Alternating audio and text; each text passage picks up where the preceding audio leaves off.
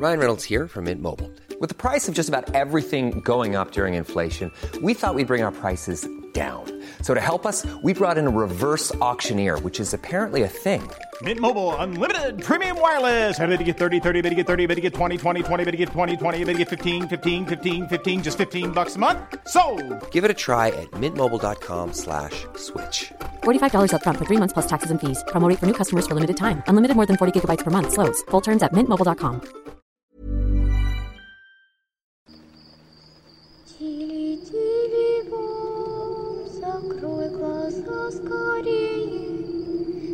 Кто-то ходит за окном и стучится в дверь.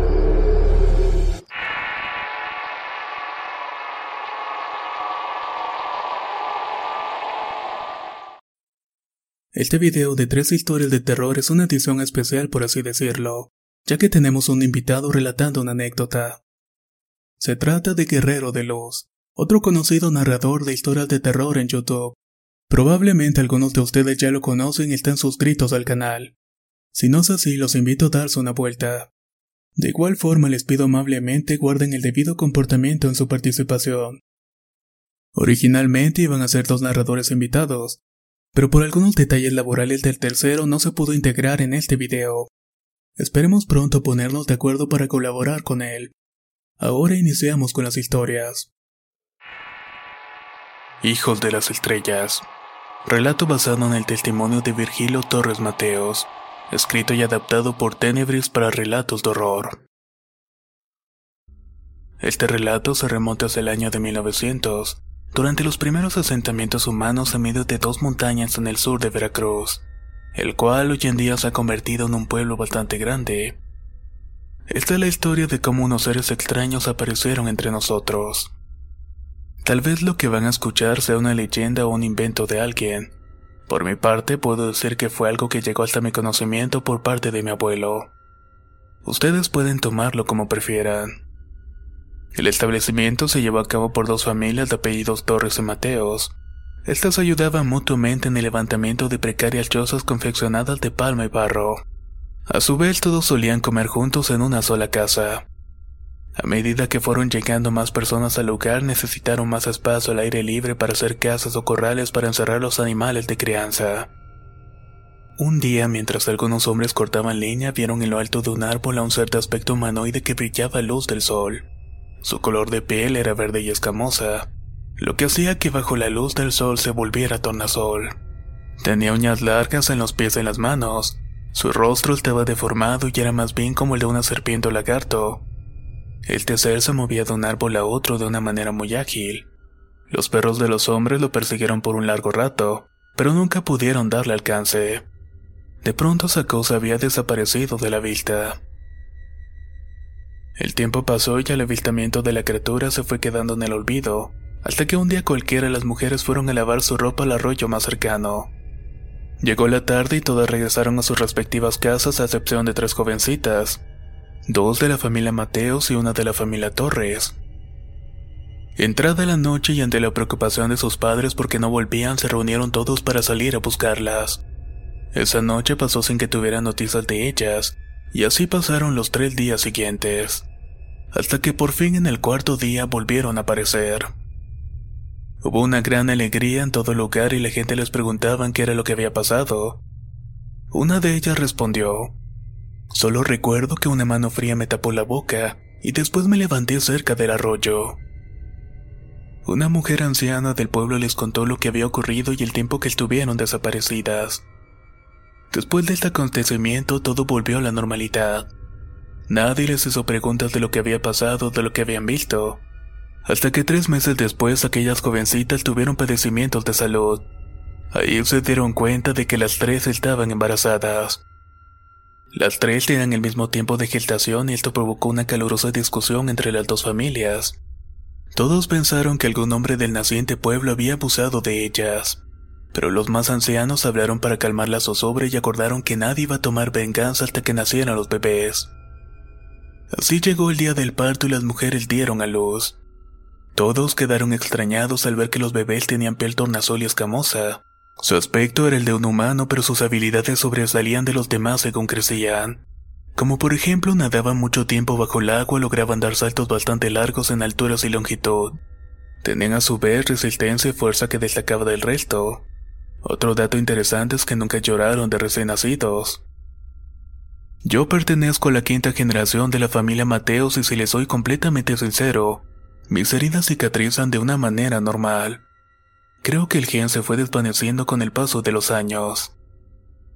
Investigué un poco sobre este asunto y encontré que los mayas adoraban a un dios llamado Itzamá, el cual se convertía en algo como lo que acaban de escuchar. Hijos de las Estrellas. Relato basado en el testimonio de Virgilio Torres Mateos. Escrito y adaptado por Tenebris para relatos de horror. Si quieres conocer más historias del mismo autor, te invito a visitar el enlace que dejaré en la descripción del video.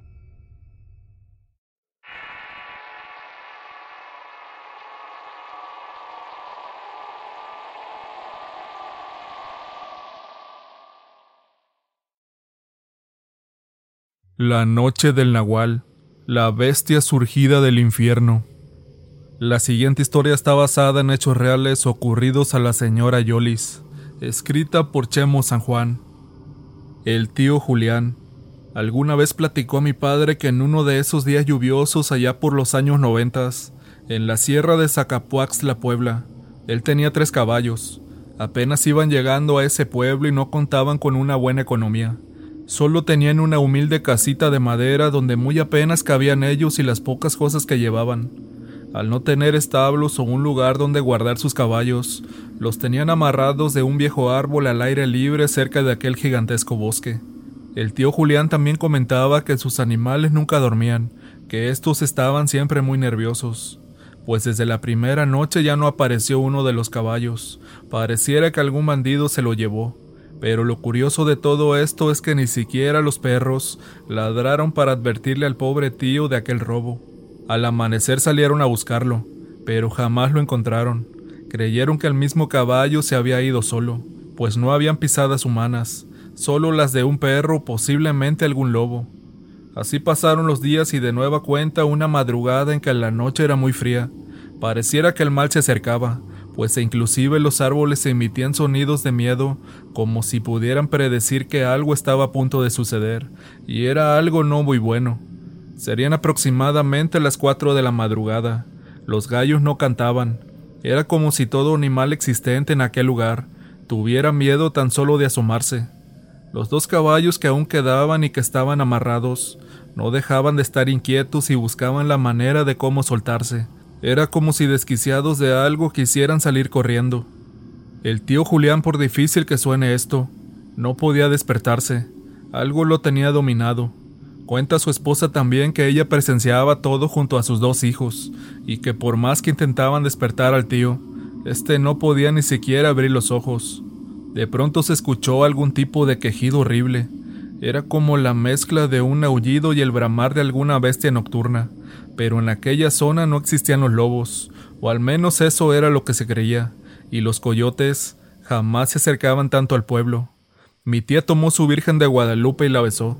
De pronto el tío Julián despertó desesperado, y como pudo tomó su machete, saliendo de inmediato a ver qué era lo que estaba ocurriendo con sus animales. De nuevo aquel extraño ruido se escuchó, el cual lo exasperó aún más, dejándole la piel erizada.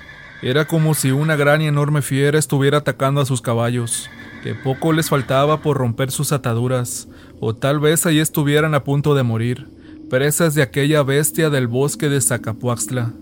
La verdad es que mi tío es de esos hombres chaparritos pero con un valor muy grande.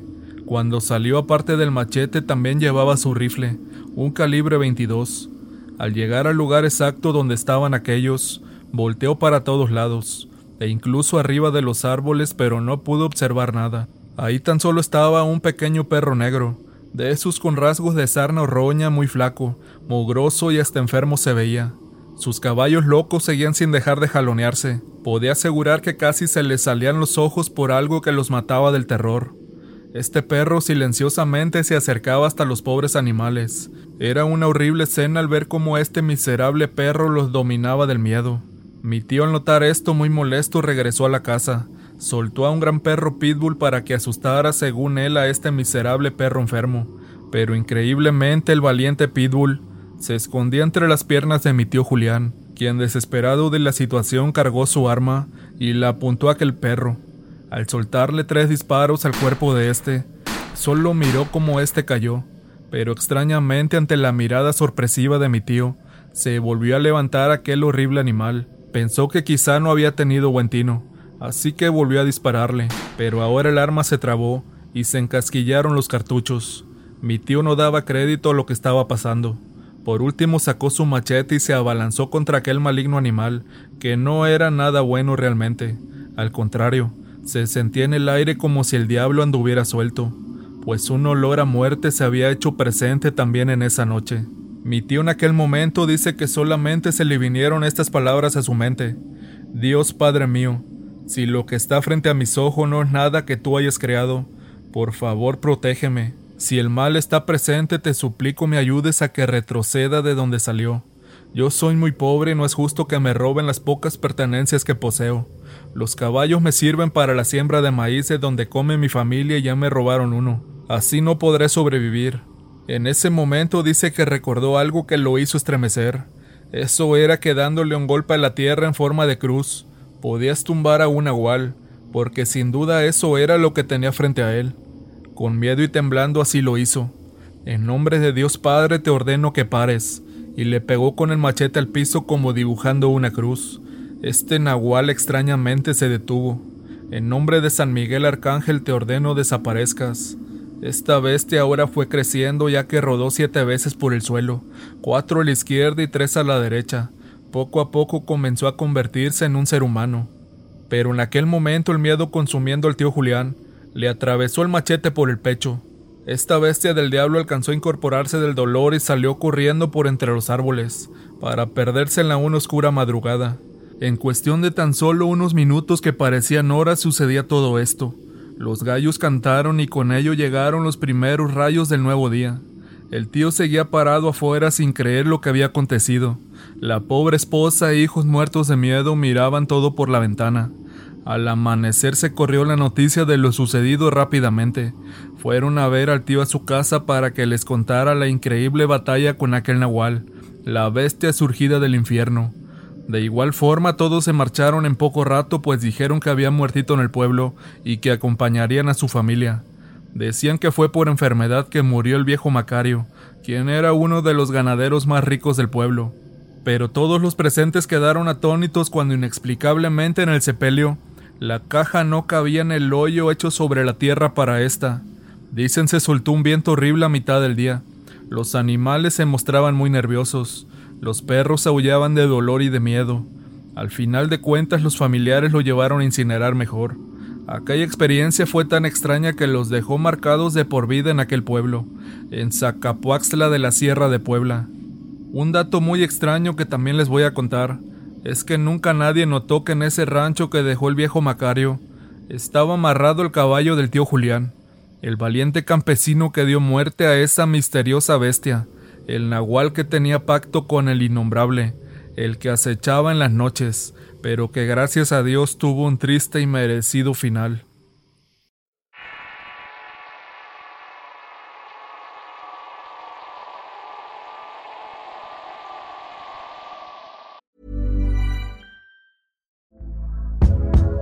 Hey there, it's Michelle Norris. I'm host of a podcast called Your Mama's Kitchen. When I travel, I'm usually looking for a way to find a taste of home when I'm not at home. And one of the things I love to do when I am at home is entertain. And Airbnb allows me to do that. When I was in California recently, I rented a house that had a great kitchen. And when we were sitting around the table, we we're all thinking, we're in someone else's house. Someone could be in all of our homes as well.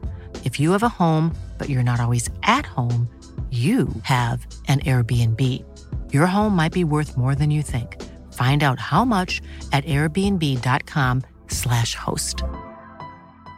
If you thought the only way to get a more defined jawline with natural looking results was through surgery, think again. Juvederm Volux XC is a non surgical injectable gel filler that improves moderate to severe loss of jawline definition and can help you achieve natural looking results with little downtime. Even better, this improved definition lasts up to one year with optimal treatment. No maintenance required. Improve jawline definition for a smooth, sculpted look with Juvederm Volux XC. For important safety information and to find a licensed specialist, visit juvederm.com. That's J U V E D E R M.com. Not for people with severe allergic reactions, allergies to lidocaine, or the proteins used in Juvederm. Common side effects include injection site redness, swelling, pain, tenderness, firmness, lumps, bumps, bruising, discoloration, or itching. There's a risk of unintentional injection into a blood vessel, which can cause vision abnormalities, blindness, stroke, temporary scabs, or scarring. Talk to a licensed specialist to find out if it's right for you.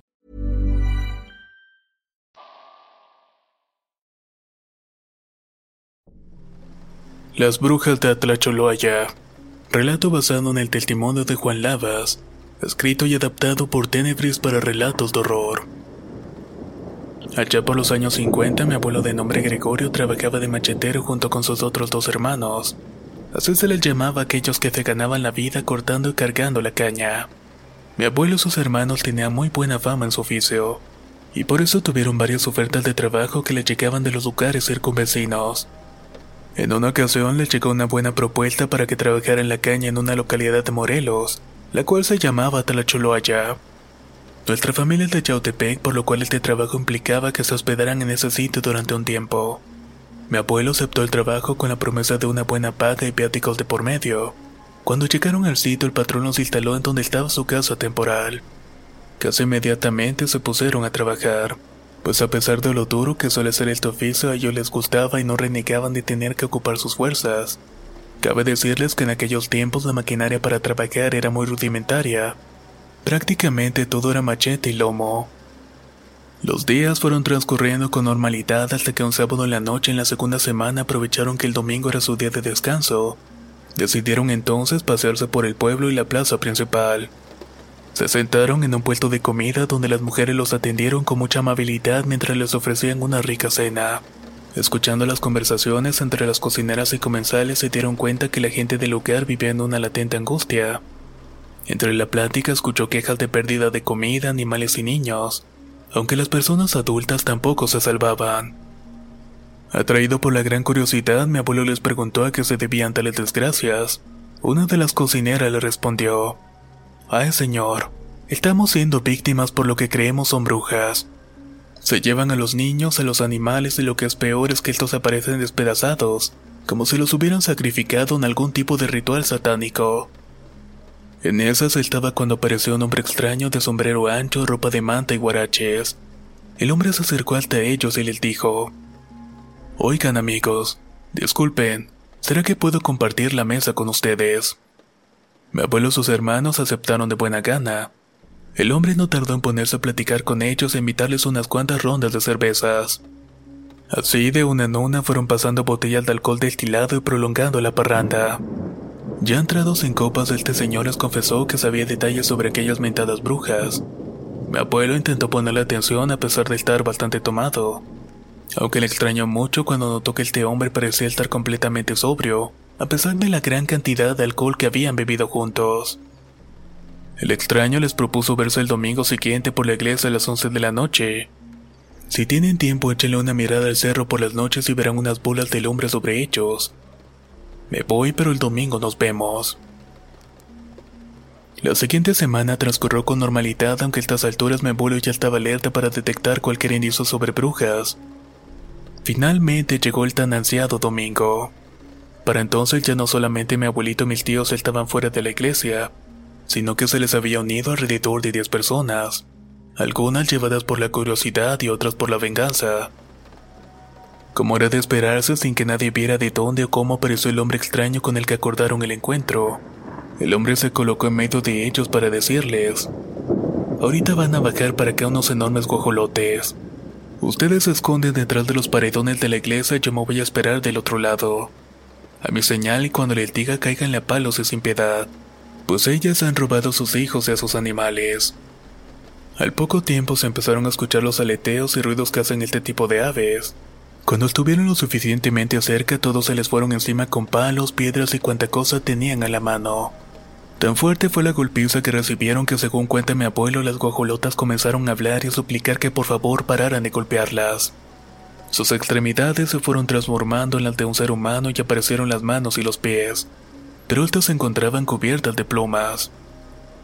Indudablemente aquellas mujeres podían transformarse por obra del maligno, por consentimiento de lo más oscuro que pudiera habitar en este mundo.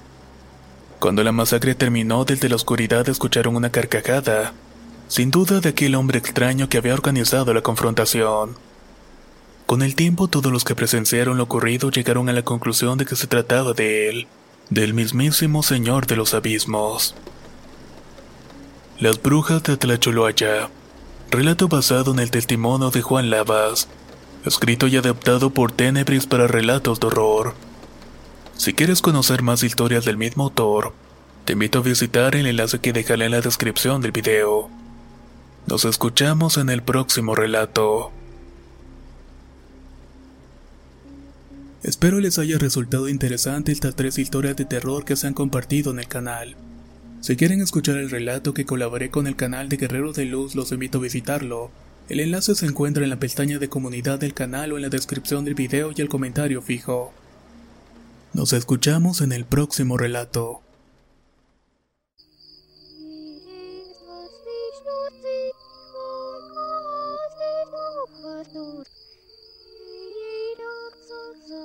go to class.